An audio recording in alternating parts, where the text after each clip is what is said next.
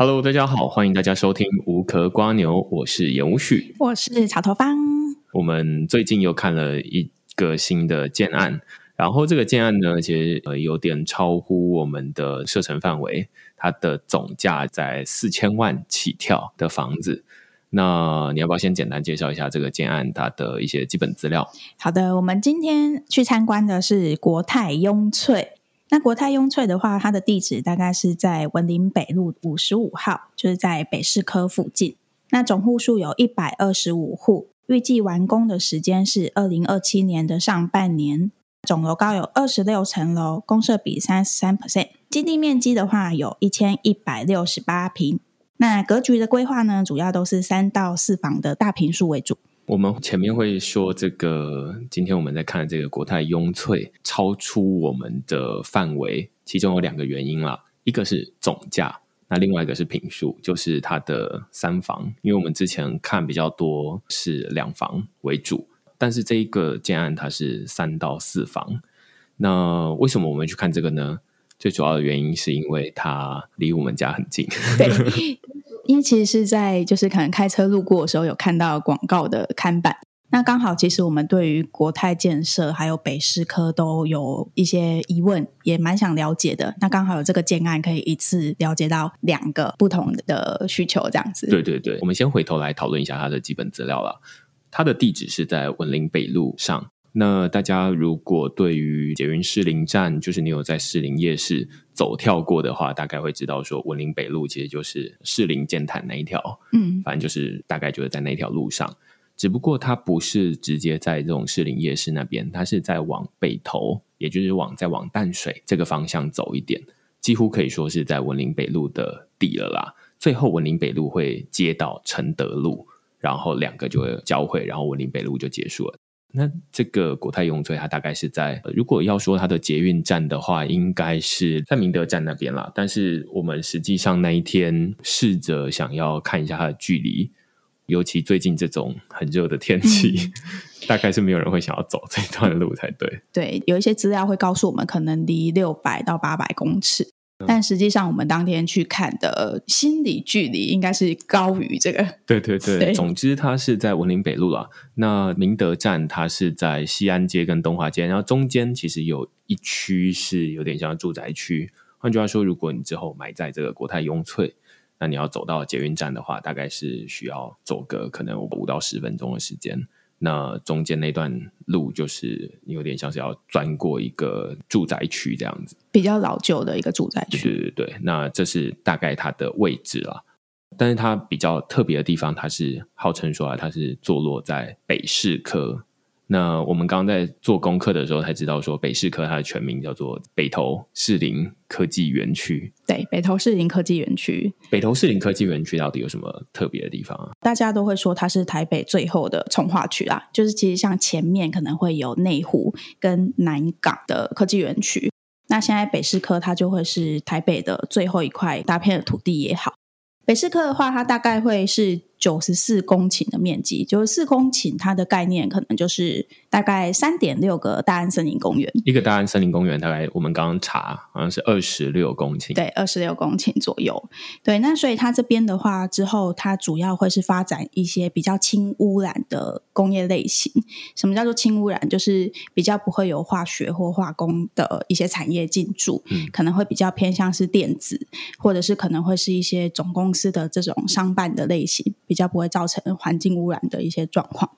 那之后的话，可能这个区域也会有一些比较知名的建商，像是润泰或者是华固这一类的建商，他们可能会陆续来这边盖房子。那可能有一些比较大型的企业，像是人保或者是一些汽车类型的公司，他们也都会在这边设立他们的总部，这样子。嗯，所以那一天听他说起来了，这里不像是说啊要变成什么样的工业区。或者哦，变成就是例如说新竹科技园区那种很多呃公司的厂房，它比较不是那样，听起来比较像是这边是一个企业的总部的概念。也就是说，我觉得有点像是新义区那种，大家都去那边上班，对，就是一个办公大楼，里面大概不会制造什么样的东西，反正大概都是纸本作业，但是反正就是呃企业的总部坐落在那边这样子。对，但是呃这个北投士林科技园区。它的位置有点像是一个 L 型。之所以我们会看到这一个，就是我们刚刚前面有说到，就是我们会路过嘛，就是无论是骑车或者是开车，就会发现路过的这一个位置，就是从士林到北投的这一条路两边荒芜的空地，对对对，永远都是荒芜的空地，就是那一条路不知道到底是在干嘛，嗯，反正你就是左边右边什么都没有，但是就车很多，对，真的是很空旷。其实你也会有一点难去想象，说可能比如说五年、十年之后，它难道真的会变成很多建筑物或是很多大楼的样子吗？当然就会去联想到，比如说像是现在的内湖，或是现在的南港，好像又觉得嗯，比较可以想象它未来的一个状况。我们刚刚在查资料的时候，觉得说哦，就是有很多的报道，有很多的文章，把北士科跟内湖跟南港放在一起。你会觉得我们是比较没有经历到那一段，就是可能是内湖黑压压的这个时间啦，或者是南港完全没有，然后变成现在相对就是它有很多比较贵的房子在那边。我们好像没有经历到那一段，但是至少我们现在看到北市科是一片荒芜这样子。尤其你在看北市科，他们会有一个网站，他们叫北投士林科技园区的官方网站。它上面会说啊，那你看这些用地是某些企业的用地，那有一些是住宅用地，看起来都是画满的，然后只有几片的公园，大概三到四个的公园，但是现在看起来你会觉得整片都是公园。对 对，那只有极少数的那种建筑在那边。那这大概是目前我们看到北士科的样子。那你就要靠发挥想象力去想说啊，那未来它会变成可能像是内湖科技园区，或者是呃南港现在的样子。这就是现在的概况。这也是那一天代销在跟我们讨在讲的时候，他就说买房子，你知道基地就是要买在杂草丛生，然后你看现在都还没有，但是他就要强调，就是说。我们在这个国泰雍翠的对面，它其实就是一个不便宜的房子。我记得它好像是一个远雄，远雄的房子。然后他就说：“哎，那个远雄它总价就已经要上亿起跳这样子。”远雄那一个其实它是比较大坪数，所以它的价格是比较高一点。那可能像其他在邻近区域的周边已经有开案的，可能会是像是华固文林，或者是有一个家居西域。对，那这两个建案其实目前的话，像是华固，它的成交价大概都是在一百出头。那另外一个建案可能大概也是快到一百二。那当然就是在挂上国泰的品牌，这个它就会是目前区域的最新高价这样子。我们待会会来讨论，就是国泰它到底为什么会可以这么贵。另外一部分是代销那一天，大概也花了很多时间在告在跟我们洗脑说，国泰你就是该付这个品牌溢价，有点像是一件衣服，如果你什么都没有印 logo 的话，那可能三百块，那如果你印上 Nike，可能可以再加两百这样子。那为什么为什么会加这个价钱？就是他那一天花了很多时间在跟我们讨论。但是呃，现在大概就是在北市科这边，这个国泰雍翠它大概就是现在的最高价一百二十几万开价。但现在好像还没有实际的成交价，我们还没看到。对，目前的话是还没有实价登录这样子。嗯、对，那其实呃，再回过头来，可能北市科这边其实它还是会有一些相对的一些生活机能。那它跟可能内湖还有南港比较不一样的是，它可能。在士林这边，它会有一些已经本来就成熟的消费商圈，还有它会有一些文教的设施跟一些绿地的部分，有点像我们的生活圈啦。这已经算是我们在日常生活中会接触到的地方，例如说石牌、对荣总、天母或者是芝山那一区这样子。第一个是很多医院，对，很多医院，然后有一些百货公司。对，那再来的话，其实士林这一块，它确实是比较多，像是文教跟历史相关的一些建筑类型，比如说像是故宫，或者是会有天文科学的教育馆。那历史的部分也会有一些呃蒋中正的一些纪念官邸之类的。嗯。那再来的话，就是离阳明山也算是比较近的。如果说有一些爬山或者是相关呃户外休闲活动的一些规划的话，这个地方它确实可以满足蛮多不同的需求。刚刚说的这一段，肉眼可以看到的，大概就是有一区是杂草丛生。但是我们又从这个规划图上面来看，会觉得它周边其实已经有一些医院，然后有一些这种文教尤其最近好像台北表演艺术中心就是在那个剑潭站旁边那颗圆圆的球的那个地方，沙发被猫抓 破。对对对对对，它里面就是最之前传说就是那种座椅都破掉了，然后结果一个新闻出来说很荒谬是，是到底是谁抓破的？结果竟然说是一只猫这样。总之，这就是一个刚新开幕的台北表演艺术中心，我们也还没去过，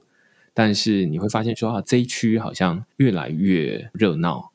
以前可能是靠士林夜市，那现在可能还会更多白天的这种商办进来，所以以前就是晚上会很多人，但白天大概就是很热，然后一片草地。那以后你可以想象，可能就是啊，白天大家在这边上班，然后晚上可能还是有一些地方可以走，这样子就是会有一些文教区这样，然后或者是去隔壁逛百货公司、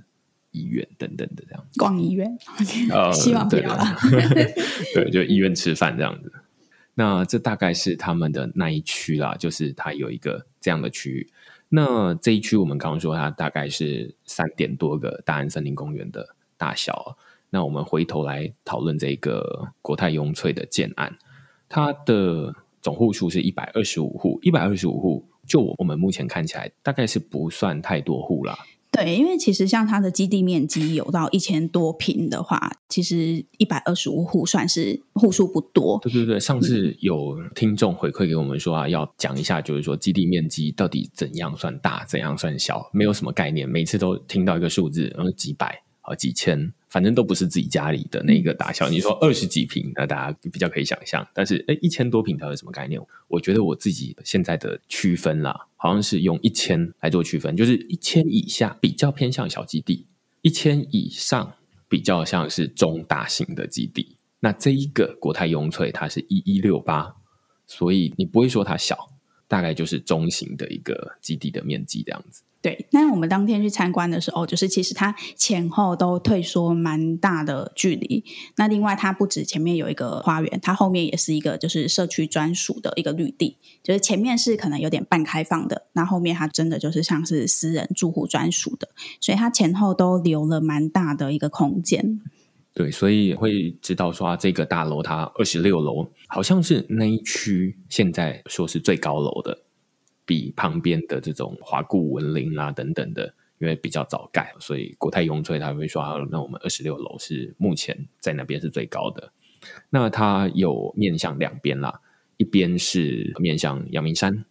那另外一边是面向北市科这边了。它现在看起来这一区的规划就是有住宅跟。总部混在一起的地方，这样，所以我们本来啦，想象说他可能是想要透过这种住宅，然后跟企业在那边，然后让在那边就业的人可以就近居住。因为现在大家都在讨论，就是说内湖一直都会塞车嘛，然后其中一个很重要的塞车原因，好几任市长他们都会说啊，就是因为大家都不住在内湖，然后就要通勤，那就是大家挤上去上班，然后下午要挤回来下班。那所以他们就来说啊，那希望让在内湖上班的人可以住在内湖，所以那边的公宅的政策是这样。但这边看起来好像，呃，我们本来也以为是这样，但是看到那个价格之后，好像就不觉得是这样。然后，而且代销他也告诉我们，因为其实确实我们当初想的就会是说，哎，那应该可能会是一些，比如说将来可能会在这附近上班的人。他们的 TA 可能会是这样，但那天跟代销聊了之后，就发现，哎，没有，他们其实大部分都是在地人。对，就像可能在地的房子已经有三四十年了，差不多准备要换房。代销的说法是说，哎，大家看到国泰就是好，国泰来了，那就是先买了。对，所以其实可能对于他们来说，在地的住户可能会比因为就业机会过来的人还要多，这样子。嗯嗯。我觉得这是我们在开始看房之后会发现有一个很特别的地方，就是你每一次打电话去约赏屋，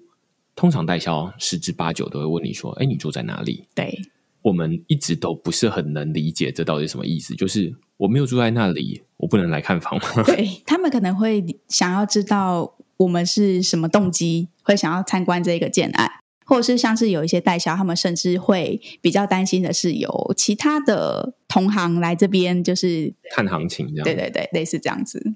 我们现在还没有真的一个很明确的答案啦，但是看起来他们会简单区分一下，就是说啊，那你是不是我们要主打的那个客群这样子？像他就会直接说：“哎，我们这个建案，它因为总价比较高，所以我们并不真的是卖这些来这边上班的人，因为上班族可能要存到这个四千万、五千万、六千万的房子。”那可能你要是这个公司的高阶主管这样子，那所以大概不是这样的人，而是在地或者是反正就熟悉这个区域的人，然后你用来投资用，或者是啊你再买另外一间，你可能有不知道时间这样子。对，他们有说，就是其实就这个代销的客人，他有时候不见得是首购，就是。比较少人一开始首购就买个四五千万的房子，对，对，那通常可能他的客人也不会是只有一间房子，年龄的话大概也都会会是稍微偏高一点点的。嗯，对，所以我们刚刚前面讨论基地面积一千多平啊，那它的公设比三十三趴，三十三趴算是现在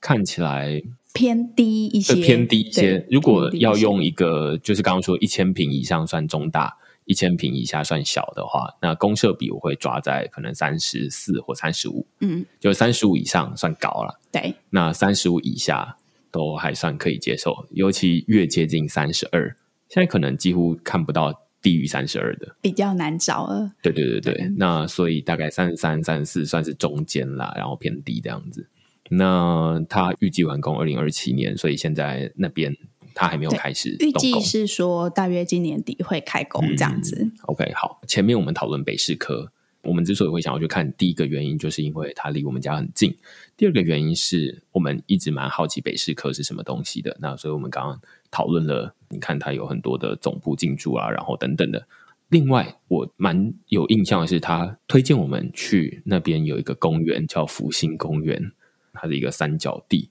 然后他就说，你可以去那边的公园的厕所去看看。然后他就说啊，那边的什么面板是什么？例如说啊，你要清洗的时候，你可以点那个，然后可能清洁人员就知道说啊，这边脏了等等。他是想要说啊，我们北市科这边的基础建设就是很科技这样子。他主要其实是想表达，就是像因为内湖跟南港这两个科技园区，它其实都已经发展的比较成熟。那士林它这边是最后一个，所以它又可以取用先前的好的地方，或者是更加让它再更进步一点，嗯，所以它会是比较相对更科技的这种感觉。他他想要说的是这边的这种基础建设可能是很新颖的，但是我一直都会觉得说就是还好啦，清洁人员用手写还是用电脑按，我是觉得没有太大的差别这样子。那反正就是这个是他们想要主打的另外一个特色这样。那大家要去看这个北市科这一区的话，其实我发现就是在乐居上面，它就是会自己帮你划分出一区，就是这个 L 型，然后它就是哦，你就知道说北市科就是这一区，然后它目前看起来的平均是九十九点一二万一平这样子。嗯。那接下来我们来讨论国泰建设。国泰建设其实大家应该第一个印象可能就会觉得它是一个老牌子，那我们也是。遇到国泰之后才去查，发现它大概是民国五十三年成立的，所以差不多就是快要六十岁，嗯，真的也是蛮老的一个品牌，比绝大多数的听众都还要年纪更长一些这样子。对，那因为其实国泰的话有一些四大的保证啊，就是他们会标榜他们是有产权清楚的，然后也是会说是按图施工，然后如期交屋跟永续的服务。我们当天有跟代销，就是想要多了解一点国泰建设的一些历史啊，或者是有一些什么优点。那他是有告诉我们一个小故事，就是关于他们的一些老公寓，像他们可能二三十年的一些老公寓，在近期或是这几年有遇到疫情的一个状况，那他们还是会帮他们先前的这些建案去做一些像是清消或者是消毒。然后完全都是用免费的方式去做处理，嗯，对。但其实除了这个小故事之外，好像代销这边也说不太出来国泰它到底有什么具体的一些优点。对，对，我觉得如果你有在看这种房子的话，你大概都知道啊，就是只要那一区哦，无论是我们前面讨论的板桥区啦、三重区啦，或者是这边的这种北市科，你只要那一区看到，你想要找那一区到底最高可以卖到多少钱？先看国泰建设有没有在那边盖房子啊？有的话哦，那这个大概就是封顶了，很难再比国泰更高了。那呃，另外一个可能就是我们上一次讨论润泰、双泰，大概都是那一区的最高价。那我们这一次应该算是第一次我自己有之前在台南看过 Uni Park，就是国泰跟三井盖的房子，但是台南的房价跟台北房价也差很多啦。所以这一次可以说是第一次在台北看国泰建设的建案。那我们一直都很好奇，就是说国泰建设到底为什么要比别人贵这么多？有时候贵到可能贵百分之五十哦，就是那个品牌溢价到底贵在哪里？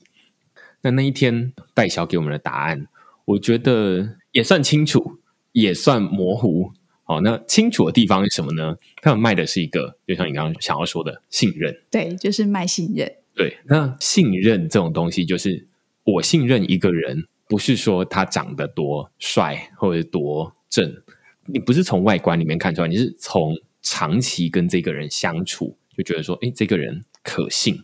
那就是他的言行一致等等的，然后最后累积出来一个东西叫做信任。但这个信任，你很难从他的外观或者他开出来的那些东西，你说这个人可信，大家跟别人介绍的时候，别人就会想说：“哦，那他可信这样子。”应该说，这其实真的就是需要长时间的累积啦。然后，像是这一种好评价或者是整个信任的感觉，它其实会是需要有一点时间去传播的。就比如说一个传一个，或是像是老一辈的人，可能国泰在他们心中又真的是有一个比较特别的一个地位，这样子。对对对，所以他就说：“哎，这种呃信任，你要说国泰建设有什么厉害的地方，我们信任。不信你去问老人，就是大家可能如果之前有买过房子。”有曾经咨询过长辈的话，长辈大概都会跟你说这个不好不好不好，反正就是很久成 的长辈都是会劝退啦。所以长辈其实是对于这种大投资是本身比较保守的，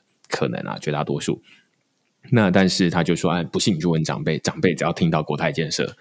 大家都是好。对对对对对，你看到国泰建设都是 买了买了国泰买买买，或者反过来说啊，就是说你买了国泰建设之后，他会说啊买的好这样子。国泰建设不会有什么问题。那我们当下听到，其实也觉得，哎，好像合理。那为什么就是大家都不会觉得这种呃国泰建设有什么问题？那可能背后的最主要原因就是信任。信任这种东西很脆弱嘛，就是你只要做错一件事情，一个够大的事情，例如说之前那种什么鼎新啊、什么废油案啊等等的，以后大家讲到这个品牌，就会马上联想到那个很坏的事情。那好的东西传传递的比较慢。坏的东西传递的比较快，那所以刚刚前面要说，他清楚的地方就是他要卖的是一个信任，但不清楚的地方也在于信任很难验证。嗯，好，所以他就只能说我们就是品牌信任感。前面刚刚说什么按图施工啊，然后什么很多的如期交屋，如期交物，你会觉得说。嗯这呢？你不是本来就应该做到的？对，如期交屋不是最低的标准吗？对对对，但这时候代销就会说很多，比如说，哎，现在缺工缺料，很多什么烂尾楼，然后什么倒闭的建商等等的。对对对，在这种时候，你更要选择这种有品牌的、可信任的建商啊。对对对，所以你就可以想象，就是说，他开出来的这些东西都是很基本的。啊，不然我感觉好像路上随便抓一个建商，他也都会说啊，我们如期交屋啊，我们按图施工。但到哪一个建商会说我们没有按图施工？但是实际上他可能想要传达的讯息是说，就是我们是都能够做到这样，而且你可以去验证。然后，但是其他的这些建商他说是这样说，他可能做是另外一套，或者他有可能很容易出包啊等等的，那最后延期交屋等等。我觉得这就是国泰本身它有这个价值的原因，就是他说到做到，然后经得起时间考验。哦，所以这个是其中一个我觉得很抽象，但是后来想想觉得好也可以理解，就是信任就是一个这么抽象的东西。第二个我觉得蛮有趣的，他还是要挤出来，因为我们现场还是没有办法被他说服，就是说、嗯、你就跟我说这种，你就跟我说这种这种什么什么按图施工、如期交屋，还是没有办法。多掏出什么三十万出来买你国泰的房子？那他就说啊，再给你举一个小故事，就是刚刚说的那个老公寓。他就说老公寓，我们早就已经超出我们保固了。你可以想象，就是有很多的房子，他们呃，建商大概都会有这种保固啦。呃，通常对自己品质越有信心的建商，他们对于房子的保固是越长的。那反过来说，就是越短的。通常不会有这种对自己的房子没什么信心，但是你愿意给二十年的保固，自讨苦吃，就是拿石头砸自己脚啊，对吧？那所以通常你就可以看到这种东西，它就是诚实骗不了的。那所以有一些建商他会说啊，我都盖盖很好的房子，但是你一看哇，只有给三年的保固，那你就知道说他的好跟你的好定义不太一样。国泰应该说他们就是主打是一个售后的服务，嗯，所以如果说你是跟国泰的。客服做联系，原则上他们就是在二十四小时之内会完成呈报，然后在二十四小时之内就会告诉你一个处理的结果。嗯，所以我觉得这其实算是，嗯，应该相比起来算是真的蛮有效率的，因为可能像有时候我们甚至联络一般的客服，他不见得二十四小时内会回复你，那有些可能回复的时候会跟。你收到消息会说哦，已经收到了，那我们会去帮你做确认。嗯，那真的要做到在二十四小时之内就会告诉你一个处理的结果跟进度，我觉得这是蛮难得的。嗯，可以说他的后勤能力很强啊，因为呃，我们前面几期都在讨论新美琪的房子哦，这边顺便补一下，就是这次看这个国泰，其中一个原因是前面好像有看到有人在讨论我们说。啊 前面两集的 讨论新美齐，业配哦，我们也蛮想要有的。对对对，希望新美琪来业配我们哈，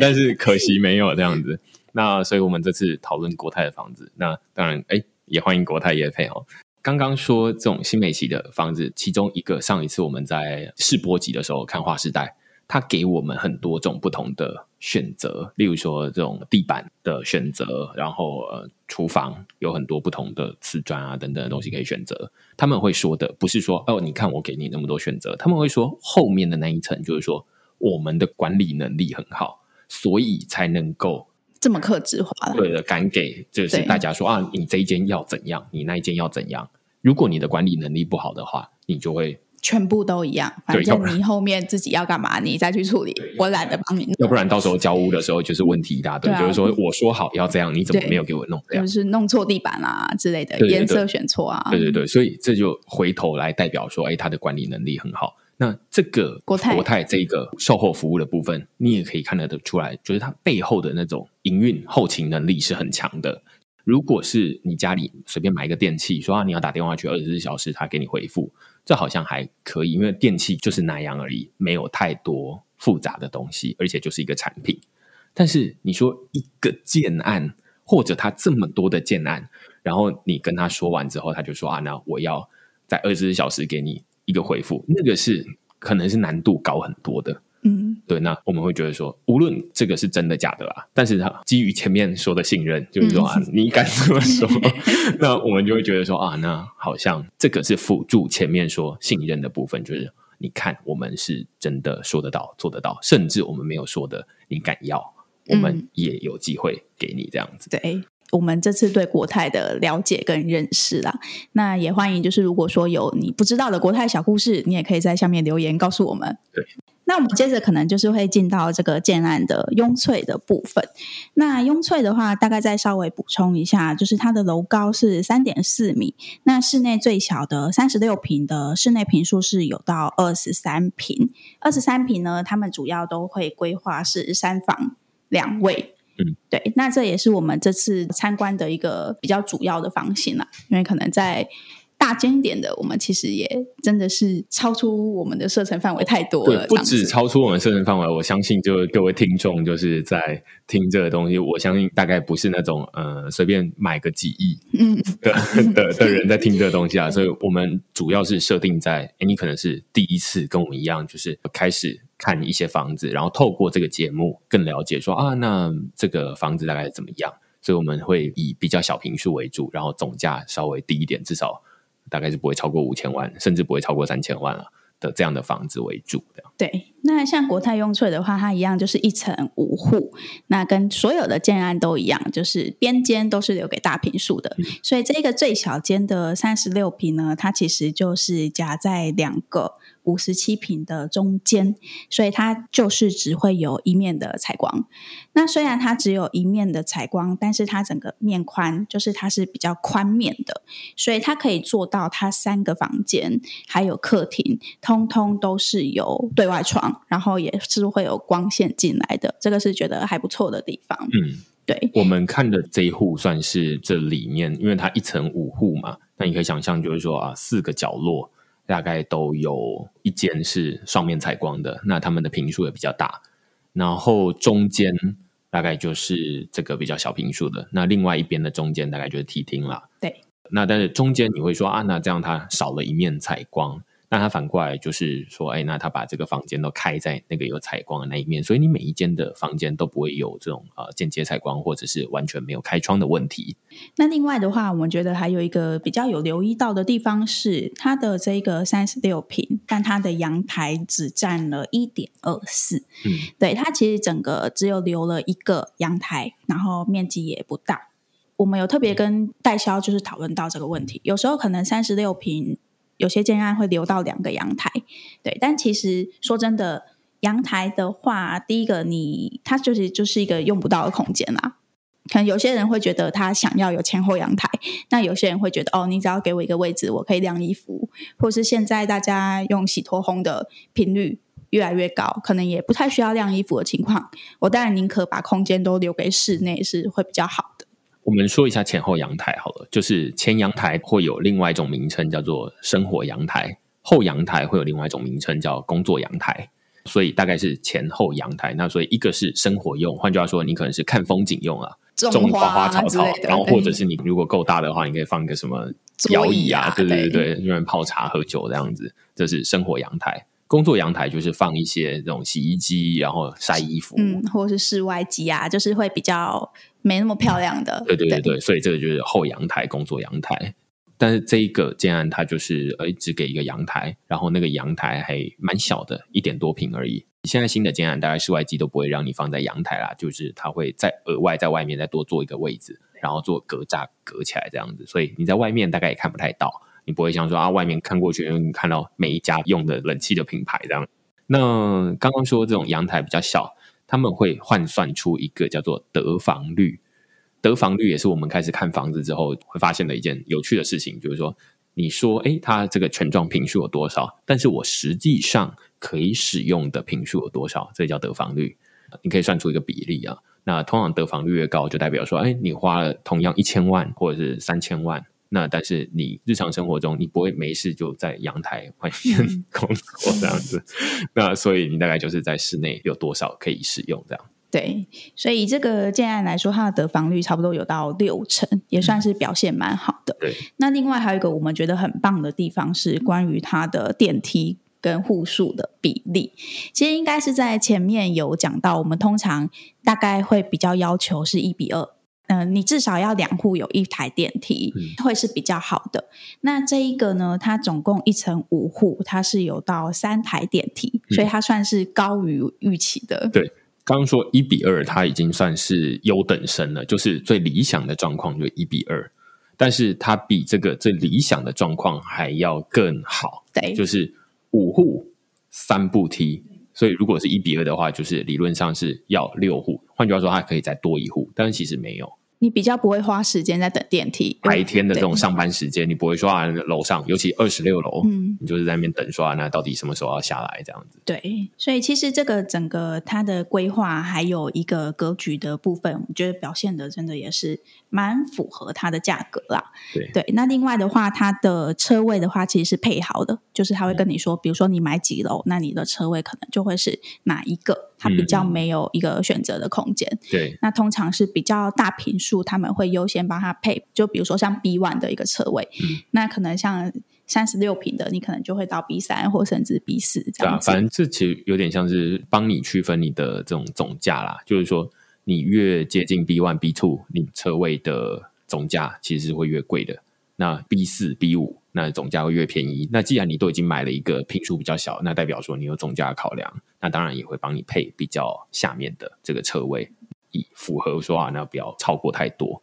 但是其实它的车位也是颇贵，嗯，很惊人的。而且我记得它一层好像是差二十万。对对对对，对，因为像之前有一些建案，它的往上一层可能会贵十万，那贵到二十万，其实算是蛮多的啦。我看他这种，呃，他是说他一个车位好像是三百一到三百七。我们那天看是三百三十万，这是抓 B 三的车位的价格。B 三的车位三百三，对，很惊人的一个车位，就是会比你的车子可能还贵蛮多的。对，对，你可以大概跟如果你是持有保时捷的话，大概就是跟你那台车价差不多这样。对啊，然后再来的话就是机车位的部分是一比一。这个也是也算不错，因为现在后面我们陆续看的几个建案，有一些可能机车的位置大概都只会有一半，或可能像是六成的户数。嗯、那这个在将来如果真的入住的话，可能机车的位置你可能需要抽签啊，或者是管委会他们可能要想一些办法让大家去想说机车要停去哪里的问题，嗯、就会稍微有一点麻烦。所以一比一它还是相对比较好的一个规划。嗯。好，那最后再就会是价格的部分了。我们看了一个九楼的位置啊，那整个总价来说，大概差不多可以压在五千万之内。嗯，对。那这个的话，它的单品价格大概会是一百二十六左右，嗯、也是号称不二价。嗯，对，所以整个也没有什么特别好谈的一个空间。那跟预期的一样，它就是会比旁边的建案都还要再高。我觉得这个呃是蛮有趣的啊，就是我们大概是八月初的时候就看这个呃国泰雍翠，那刚刚有说我们在台南看过国泰的 Uni Park，我觉得这这边有一点蛮有趣的事情，就是说国泰雍翠大概是七月的时候开案的，所以我们去的时候大概是开案一个月左右，那据代销的说法是这个价格也还没有调整过啦。就是接下来可能会按照它卖的进度，卖越多就会慢慢的调整越上去这样子。那之前台南的国泰建设的代销是告诉我说，国泰建设是没有 VIP 的，就是不像是呃我们之前讨论这种呃很多不同的建设公司，他们在卖房子的时候通常会这样做，就是在第一批销售的时候会先找 VIP 来。大家如果还记得或者还没有听过的话，可以去听上一集我们来讨论新美集的 Top。他就会说啊，那我们会先有一批 VVIP，还是不知道前面几个 V 啊？那种总之就是 VIP，你可以先来看房子，然后先挑，挑完了之后才开放给大家进来。但国泰他会说啊，那他们没有 VIP，但是这一次国泰永翠他又告诉我们说，哎，其实前面先有一批这个 VIP 进来，所以这边是我不太确定的。我觉得可能会不会跟代销有关系？因为像之前听到的，会有一些是某些代销公司他们自己有 VIP 的名单，嗯、对。嗯、那像雍翠这一次他们的代销好像是新联阳，对，对。那可能每个代销不同，也许也会有不一样的做法。对，如果大家知道的话，也欢迎这个在留言的地方告诉我们。这其实我们不太知道说，哎，如果他是哎国泰，他真的完全没有 VIP，因为也可以理解啊，有一些这种国泰建设，他就会说啊，反正我们就是一开案大概就快卖完了这样子，所以也不，不太需要，对，不太需要建一个 VIP 的名单。但到底确切是怎么样，请大家在留言告诉我们。这样，那回头来说啦，就是说我们今天看的这个是九楼，那总楼高是二十六，所以你可以想象它是比中间再偏低一点。那我们想说，哎，那这里的这个位置。会不会比较低啦，或者是怎么样？那当然，它是依我们开出来的总价考量。我们那天去告诉他说啊，我们大概就是看四千多万、五千万的房子这样，所以他就给我们这一个选择。那蛮有趣的，我们这一次好像开始慢慢理解他们会有一些销售房子的小技巧，技巧就是永远只剩两户。对对对对对对，他就开给我们两户，然后说：“哎，你们要挑九楼。”还是要挑二楼，对对对，对。因为其实我之前也有看过类似的一些就是讨论啦，就其实当大家选择太多的时候，基本上我们是会选不出来的。就大家不知道有没有看过一个卖果酱的故事，就是有可能两个摊位，一个有九种果酱口味。那另外一个可能就是三种，那其实大家都会反而在三种这边的卖的比较多，所以有时候它不是选择越多越好，因为选择太多的情况之下会更难做出决定。嗯，对，所以通常他们就会告诉你，哦，我就是剩下一高一低，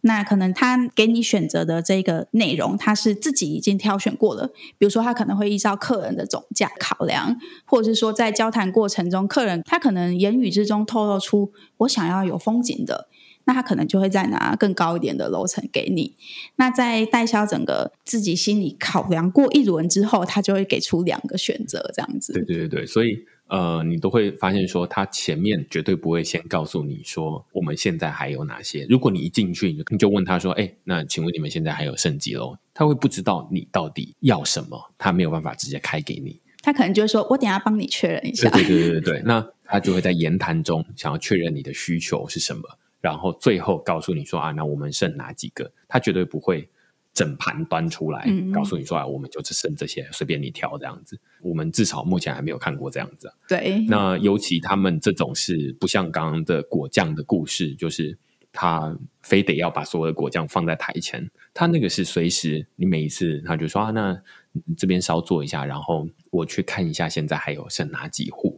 他们最后拿出来，通常我们目前看起来，通常就剩两户这样子，永远都是很高的几率剩下两户，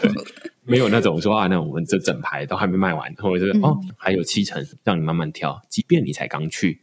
他有刚去的说法，就是你会说啊，那他可能是都被。下定了，对对。对，那你慢去，他有慢去的说法，他就说啊，这边都已经卖完了，嗯、所以只剩下这两户，或者是哎，这是刚退的这样。对，除了这个考量，有一些代销他们也会把比较难卖的一些户数，就是先放在前面先卖掉，嗯、比如说像是三楼、四楼啊，或者是二楼这一种的，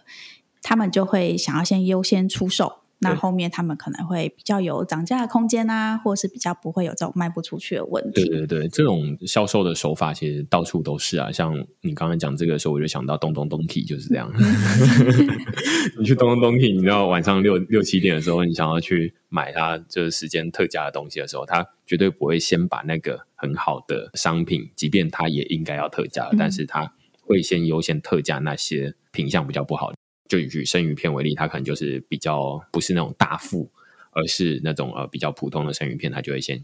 贴出售。但是如果哎你想要去那个时候去买本来很贵的东西，哎没有，不好意思，我们那个是等到晚一点才有的。那同样的销售技巧也会出现在卖房子这样子。嗯，反正这边就是跟大家分享我们观察到的一些东西啊。那如果诶你也是最近才开始看房子，或者是诶你还没有观察到这些的话，说不定你下一次在看房子的时候，你可以注意看看会不会一样只剩两户这样。对啊，好。那天询问说说是说都剩下两户啦。那实际上，因为其实这一间小平数，其实在国泰这种品牌来说，或者是其他。比较知名建商的他们的规划里面，确实小平数它通常都会比较少一点点。嗯，对，再加上这个小平数它只有二十五户的关系，所以可能相对的它确实是会比较抢手一点点。嗯嗯嗯，对啊，呃，这个是给大家参考。然后呃，这也是我们最近看的，算是总价已经是超乎我们的这种射程范围之内的建案。那但是我们。主要就是为了几个原因去，就是刚刚前面说的啊，我们近距离，然后另外一个是哎，蛮好奇这北市科它的发展到底怎么样。那最后一个是这个建商，就是我们想要知道国泰建商。那最后我们都获得要的答案，虽然我们最后看到这个价格，然后包含看到那个车位，都觉得哦，这个 我们多努力，对对对，二十年之后再看看。有一段时间啊，我们开始看房的时候，就会觉得说，每一次看房都会觉得自己很穷，对，会有点忧郁，就会觉得嗯，好像都有点负担不起的这种感觉。对，在还没有看房之前，都觉得说自己好像还算不错，对就是好像还有赚到一些钱这样子。但是，呃，每次看房就觉得说，等一下，对，我那感觉，感觉是个错觉这样子。所以，如果正在看房的大家，就是最近有这种感觉的话，其实这是蛮正常的。对对对，就是你看到这个房价，你就会有一种啊，觉得自己好像还是要再更努力一点的这种感觉。对对对，所以这就是跟大家分享了。好，那呃，这一集我们大概就是讨论到这边。嗯，那如果你现在也有在看其他地方的房子，看不同的建案。那也欢迎你在底下留言分享，告诉我们这样子。好，好，那我们接下来就进入 Q&A 时间。那有一个听众，他的名字叫友人啦，然后他在上一集我们在 EP 零一新北三重新媒体的 Top 这一集里面下面留言说：“哎，谢谢介绍，请问 A 六如果按照你们所看到的样品屋格局，客餐厅是不是也有天井采光的问题？你会如何建议？”好，这边先感谢留言。好，我们为此再去复习一下 新美区的格局。这边的话，其实 A 六我们发现啊，它的客厅的部分它是大面的落地窗。客厅是属于直接的采光，那另外它可能会有天井问题的，会是在它的次卧室。次卧的部分，它外面是有一点像是天井的感觉，但是它的次卧在格局的规划上，它也是大面的落地窗，所以可能在有两面采光的情况之下，对于天井这个影响，我们觉得相对是稍微比较小一点点的。对，因为它不像之前的 A 七小平数，它就是只有一面采光，但是那一面采光又是都是天井，嗯，所以相对的，应该 A 六这部分比较不会有这样子的一个状况。感谢你的留言啦。那接下来，如果大家听完这一集，就是国泰雍翠有什么样的问题啊，也欢迎你到这一集的下方。我们有一个网站，那你可以在这个网站下面留言，这样子，或者是你就直接在评价上面给我们五星，或者是呃评价，然后在上面留言，对，我们也会看这样。如果有什么最近觉得有趣的建案，也欢迎告诉我们。嗯，对，好，那我们就下一集再见喽，拜拜。拜拜。